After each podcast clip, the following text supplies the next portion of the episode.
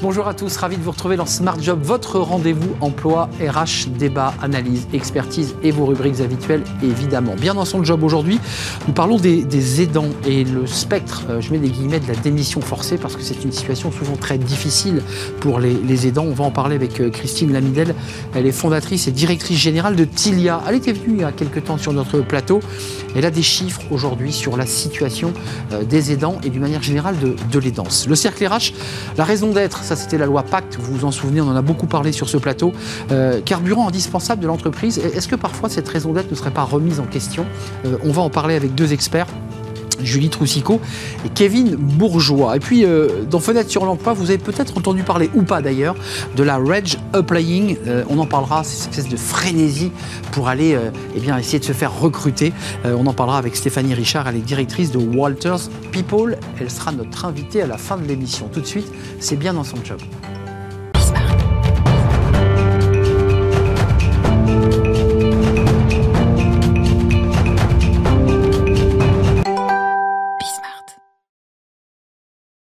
Bien dans son job, nous parlons des, aidants et d'une manière générale de l'aidance, qui est un mot qui est en train d'entrer doucement dans, le vocabulaire.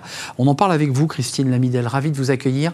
Euh, vous êtes fondatrice et directrice générale de Tilia. Vous étiez venue il y a un an d'ailleurs nous parler de, Tilia. Aujourd'hui, sept salariés avec un travail de conseil, d'accompagnement euh, et d'analyse aussi mhm. autour de l'aidance des aidants, côté RH, côté salarié. Euh, d'abord, la définition d'un aidant et de l'aidance, c'est quoi? C'est défini, ça, dans le Code du travail?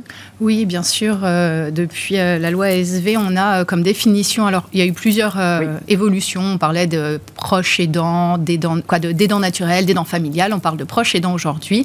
C'est quelqu'un qui apporte une aide non professionnelle de manière régulière et fréquente dans les actes de la vie du quotidien à un proche dépendant du fait de la maladie, du handicap ou de l'avancée en âge. Donc, en réalité, c'est presque tout le monde, tout un chacun d'entre nous qui prend soin d'un parent âgé, d'un enfant handicapé, d'un voisin ou d'une voisine euh, dépendante, euh, à qui on va venir apporter euh, les courses régulièrement, les médicaments, emmener aux rendez-vous médicaux, gérer la, toute la partie administrative, financière, voilà. Et puis c'est une charge mentale forte, de l'inquiétude. Et donc c'est vrai qu'aujourd'hui, donc comme vous le rappeliez, j'étais venue l'année dernière euh, on a des chiffres tout chauds avec ce baromètre euh, troisième édition qui, euh, me positionnent.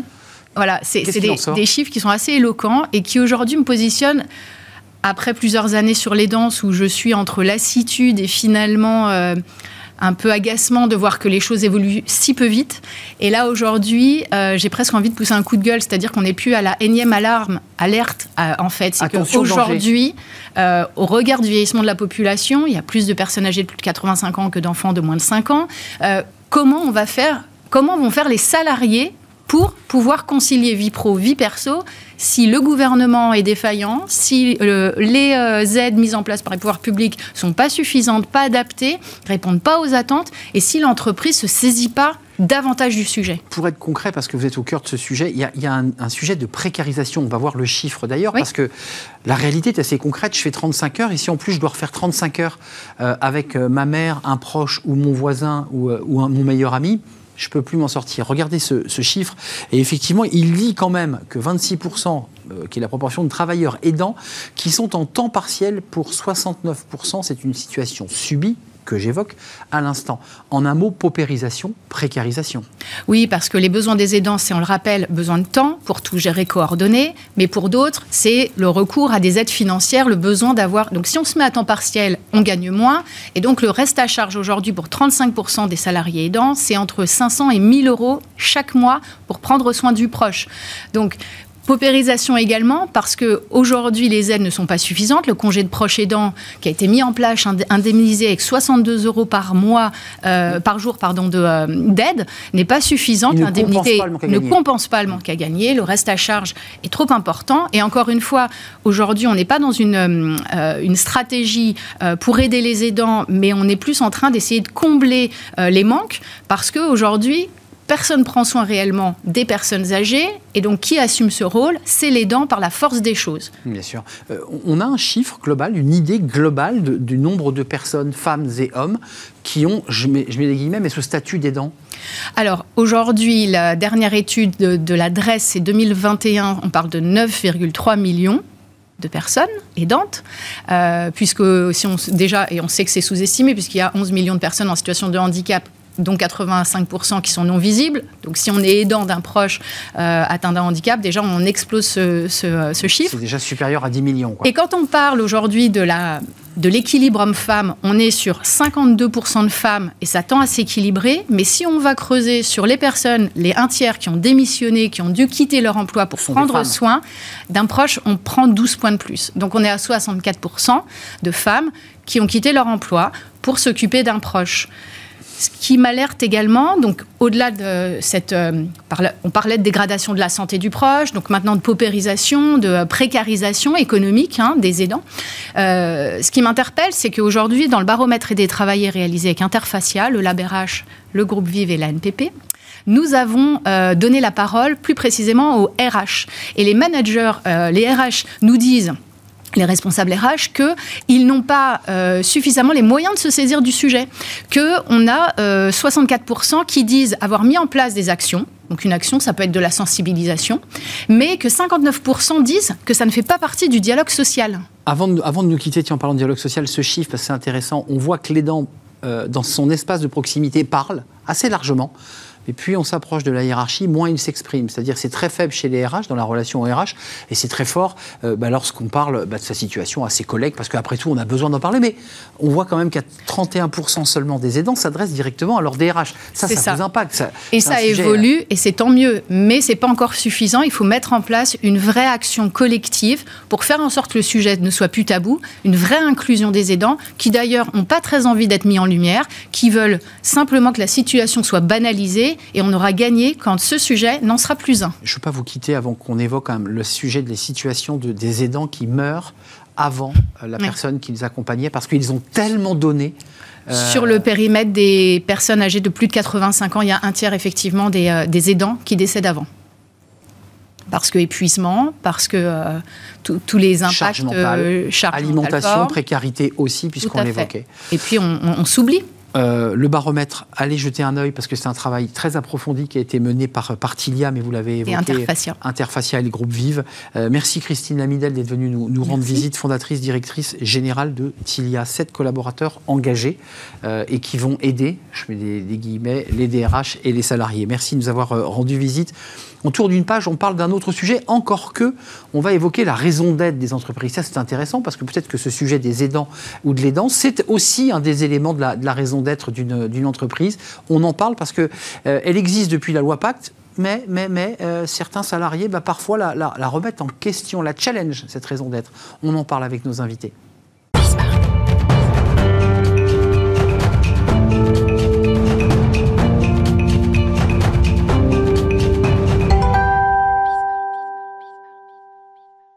Le cercle RH, j'ai failli démarrer par une chanson puisqu'on parle de la raison d'être. Et oui, ça sonne comme une chanson, c'est la loi Pacte. Et c'était un, vrai basculement dans, l'histoire de, l'évolution d'une entreprise qui n'était pas uniquement là pour créer de la valeur et de la richesse, mais pour proposer toute autre chose, donc, et dont sa raison d'être, euh, c'est-à-dire le sens euh, de l'entreprise et des salariés qui, qui vivent à l'intérieur. Et on en parle avec mes invités parce que c'est aujourd'hui même pour certaines grandes entreprises, parfois même une remise en question des salariés qui la contestent pour des raisons marketing, pour des raisons euh, stratégiques. On en parle avec Julie Troussicot. Bonjour Julie.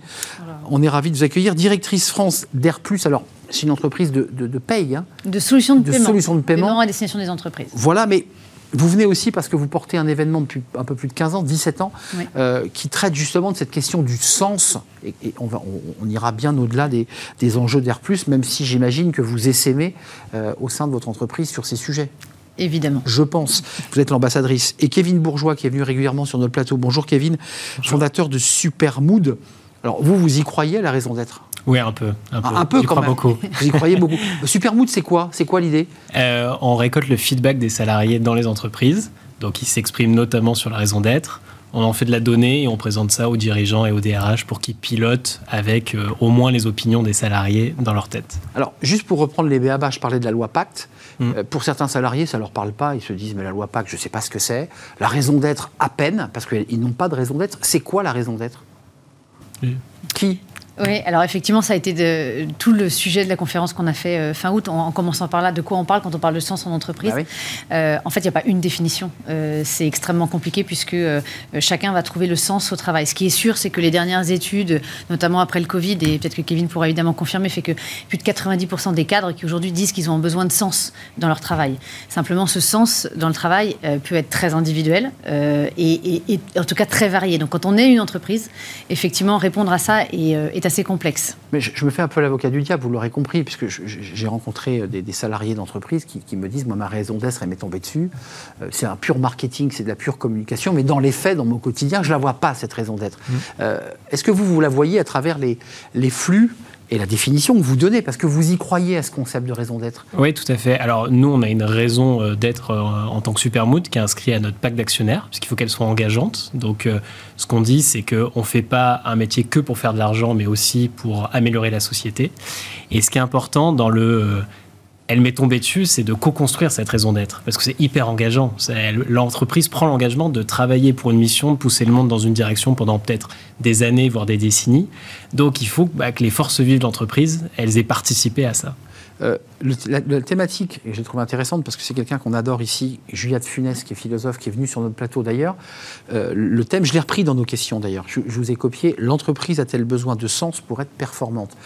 C'était la, philosophie de la loi Pacte. Euh, c'est vrai ou pas Parce qu'elle peut être performante, créer de la richesse, bien payer ses salariés, et que ces salariés puissent avoir une vie très agréable à l'extérieur et tout va bien. Enfin, je, je... Alors, je, pense je suis vieille France. Hein. Alors pas forcément parce qu'en fait je pense que ce qui a euh, aussi pas mal changé, notamment le Covid, hein, a changé je pense assez fondamentalement le, la relation au travail et le monde du travail euh, tout simplement. Euh, et effectivement aujourd'hui je pense que ça ne suffit plus, plus personne ne se lève, enfin c'est ce que dit et Nicolas Bouzou d'ailleurs le disait aussi, aussi bien, c'est on se lève pas en disant waouh je vais faire un super EBITDA à la fin du mois, ça marche pas en fait exactement comme ça. Donc même si certaines entreprises peuvent être encore performantes aujourd'hui sans faire attention au sens en tous les cas que ces collaborateurs cherchent à avoir, euh, à moyen, long terme, ça ne pourra pas tenir. Donc il y a aussi un enjeu de rétention. On voit bien qu'il y a un turnover quand même euh, extrêmement important, notamment hein, depuis, euh, depuis la pandémie. Et donc oui, à un moment donné, le turnover et la performance d'une entreprise ne peuvent pas être compatibles.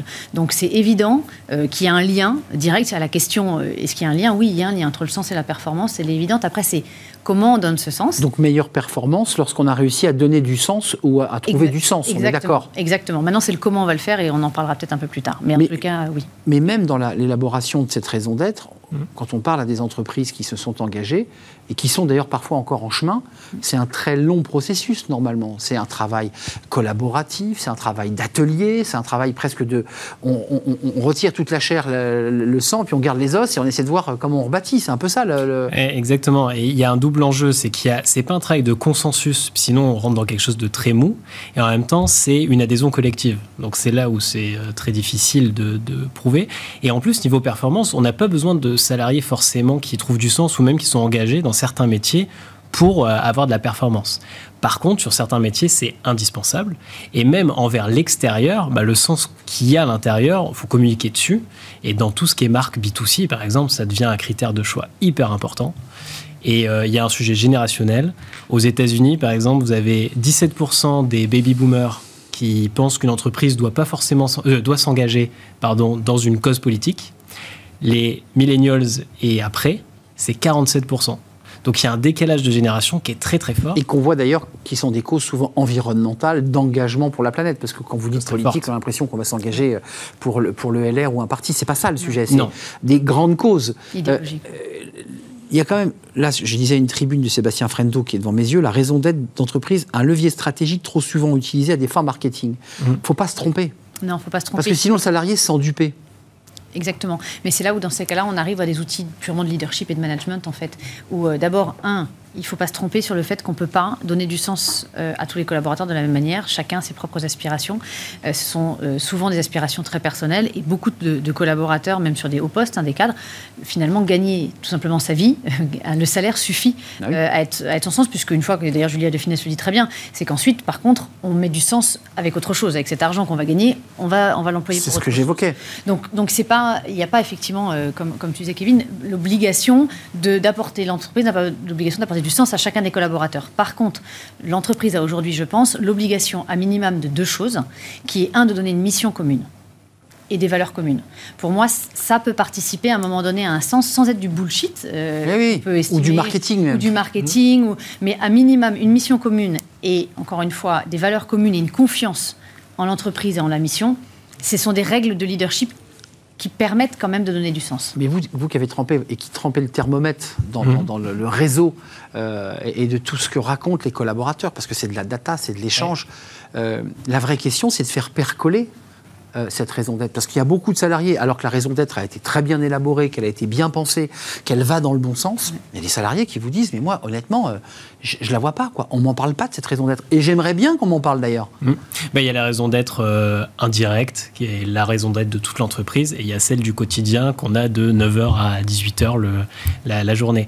Et donc c'est pour ça que c'est long, c'est qu'il y a tout un travail de de transformation, de, d'essayer de traduire ce côté euh, très lointain à un côté euh, très quotidien. Et ça, ça se fait métier par métier, génération par génération. on, a travaillé avec une entreprise dans l'énergie qui, a 5 ans, a décidé d'être leader de l'énergie verte. Problème, moitié de son chiffre d'affaires, c'était du gaz. Ben, on a essayé de mesurer l'adhésion des gens et on voyait qu'il y avait une adhésion du top management très très forte, de la base aussi pour les sujets d'écologie, mais le middle management qui s'était battu pendant 25 ans pour devenir le patron du gaz. et de gagner des parts de marché, quoi. Gagner des parts de marché, et ben là, c'était une remise en question, non pas de est-ce que c'était des bons humains ou pas, mais de toute leur carrière et de toute la direction. C'est une vie d'effort. C'est une vie d'effort, exactement. Et donc, la transition, bah, ça s'accompagne, et petit à petit, donc il y avait tout un jeu de d'entités ambassadrices qui devaient convaincre des entités non ambassadrices sur un horizon de 2, 3, 4 ans. Donc c'est vraiment de la transformation de la gestion du changement. Euh, mais, mais, quand même, cette question brûle les lèvres. Encore une fois, vous allez penser que je suis un petit peu euh, pour la gratter, mais euh, Julie Trussico, euh, le sens au travail, c'est quoi? C'est le télétravail? C'est la semaine de 4 jours? Non, mais parce que toutes ces questions-là sont sur le bureau des DRH et des décideurs. C'est-à-dire qu'ils ont face à eux toutes ces problématiques. Ils veulent bien mettre du sens, mais ils aimeraient bien qu'ils soient là 5 jours. Et en même temps, le salarié lui dit, mais moi, je préférerais 4 jours, voire même 3 jours à la maison, et, et puis c'est tous ces sujets-là qui, sont impactés là. En fait, on peut reprendre assez classiquement une pyramide hein, euh, avec les besoins primaires. Les besoins primaires, c'est créer le contexte dans lequel euh, on est sûr qu'à minima, on essaie en tout cas qu'à minima, il n'y ait pas de démotivation. Donc c'est euh, un salaire qui correspond à son travail, c'est effectivement des conditions de travail qui correspondent aussi à une réalité de la vie aujourd'hui. Oui, le télétravail fait partie aussi des, aspirations. Et une fois qu'on a cette base saine avec les besoins, on va dire matériels, financiers, voilà, primaires qui sont complètement assouvis et maîtrisés, là on peut effectivement essayer d'aller chercher plus, plus, loin, plus haut pour ceux qui le souhaitent. Et en fait, c'est là où l'entreprise euh, doit aussi faire, euh, faire assez pragmatique, c'est-à-dire qu'on ne peut pas emmener tout le monde dans une aspiration, chacun est assez différent. Par contre, l'obligation quand même primaire de l'entreprise qui est de donner euh, ses, besoins... C'est comme pour un enfant, c'est le minimum vital. C'est exactement, c'est le minimum vital. Mais pour le coup, si on n'a pas ça, par contre, on ne peut pas aller plus loin non plus. Et on ne peut pas aller plus loin dans mm. l'engagement. Et cet engagement-là, pour le coup, on peut aller la chercher euh, sur, euh, sur du sens. Pour autant, il faut faire attention à quelque chose. Je parle de la semaine des 4 jours quand même. Oui, c'est un sujet qui est en train de monter sérieusement dans les,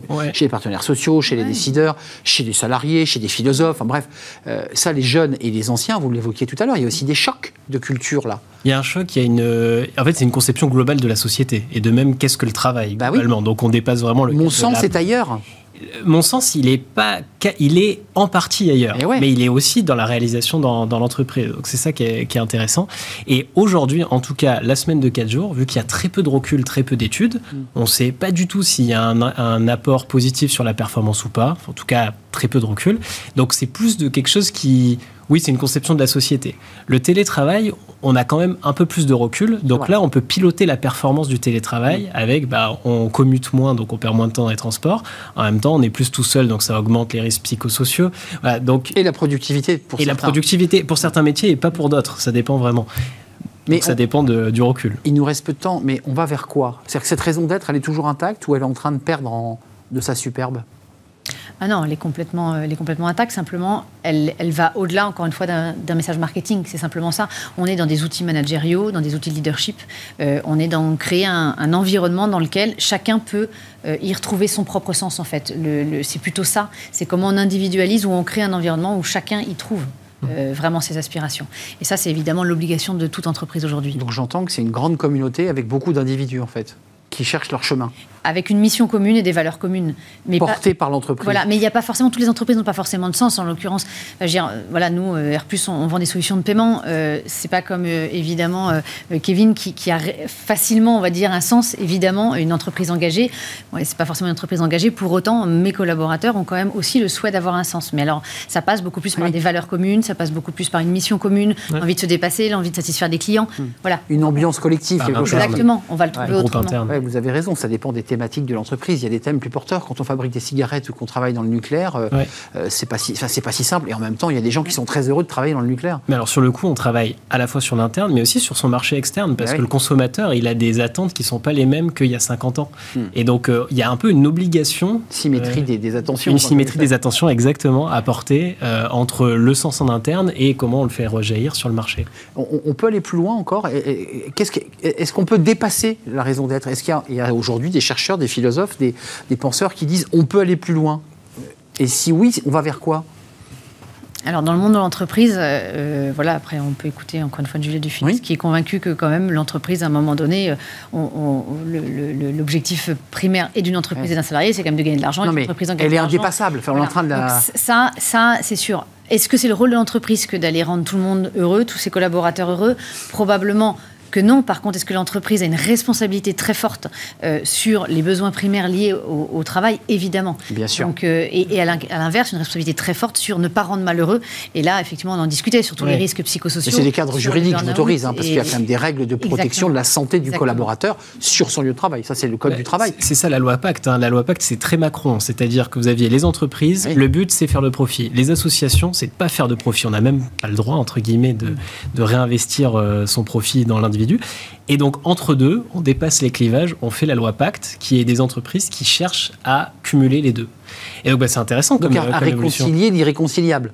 C'est pas irréconciliable, je pense. Je pense qu'au contraire, on peut suivre deux de voies. Par contre, des arbitrages, c'est sûr que l'arbitrage, s'il y en a un sur certaines dimensions, il va d'un côté ou de l'autre. Donc c'est le directeur RSE ou c'est le directeur financier qui décide? Non, pour le coup, je pense que c'est vraiment l'ensemble des, des, managers, l'ensemble de la direction générale. C'est n'est pas porté pas du tout par les RH spécifiquement. Euh, je pense que c'est un travail qui est vraiment collectif.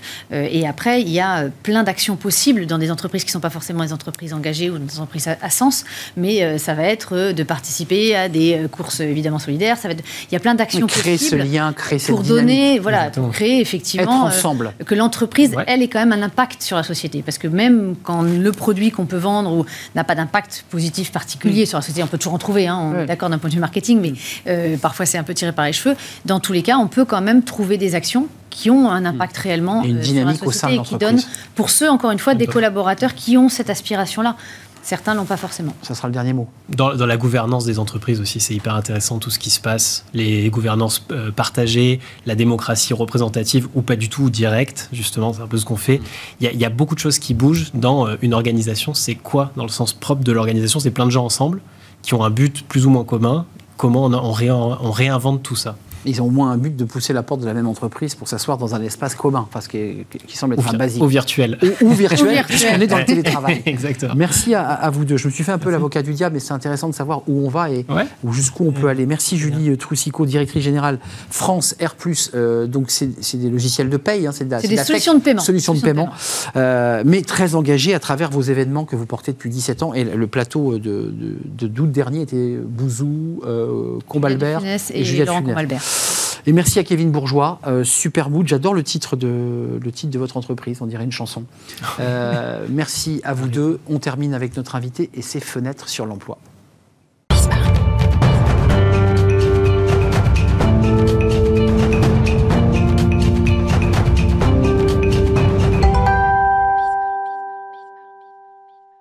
Fenêtre sur l'emploi. Avez-vous entendu parler de Reg Applying?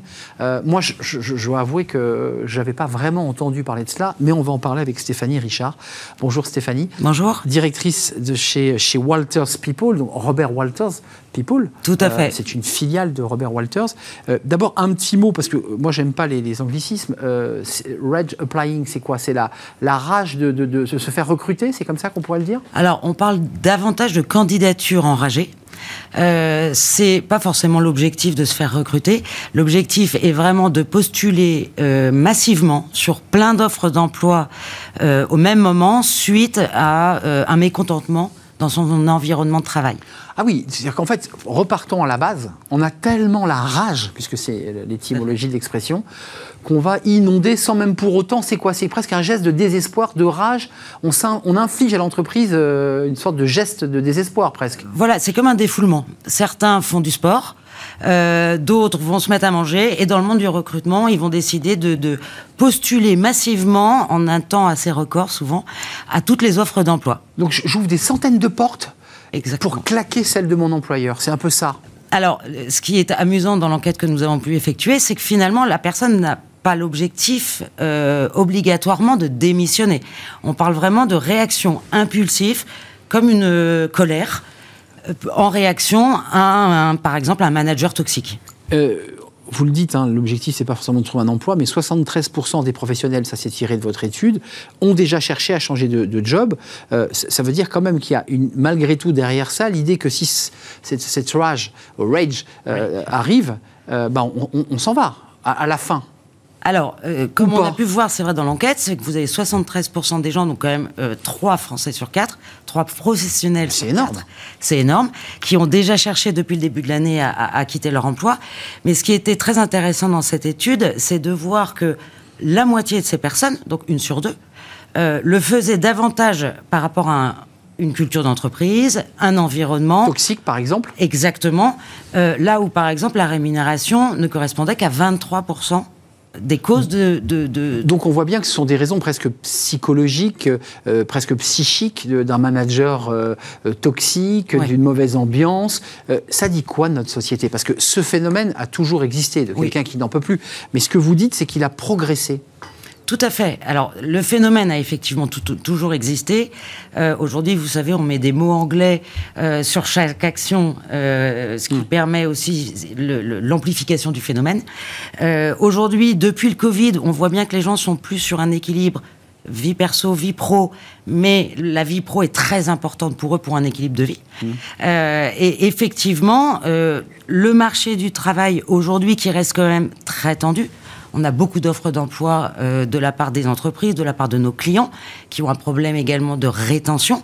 Et en fait, je pense que nos, les salariés euh, savent ça, jouent là-dessus également. Hmm. Ils ont pris le euh, pouvoir, dit-on.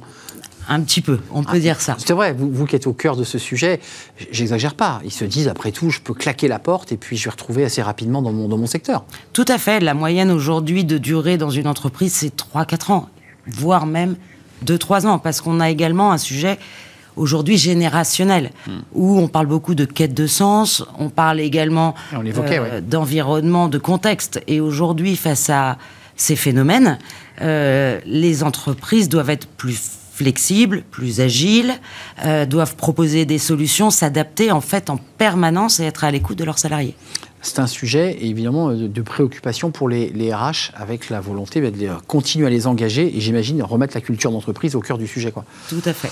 Merci de nous avoir éclairé sur ce Reg Applying. On a eu le Quiet Quitting, tout à fait. qui était un peu le dernier né. Là, on a vraiment le dernier né, le tout dernier né, le oui. Reg Applying, avec cette étude assez intéressante à découvrir chez Walters People qui, donne quand même une photographie assez inquiétante du, phénomène. Merci Stéphanie Richard d'être venue nous, rendre visite, directrice Walters euh, People. Merci à vous, merci de votre fidélité, évidemment. Merci à toute l'équipe. Merci à Romain à la réalisation.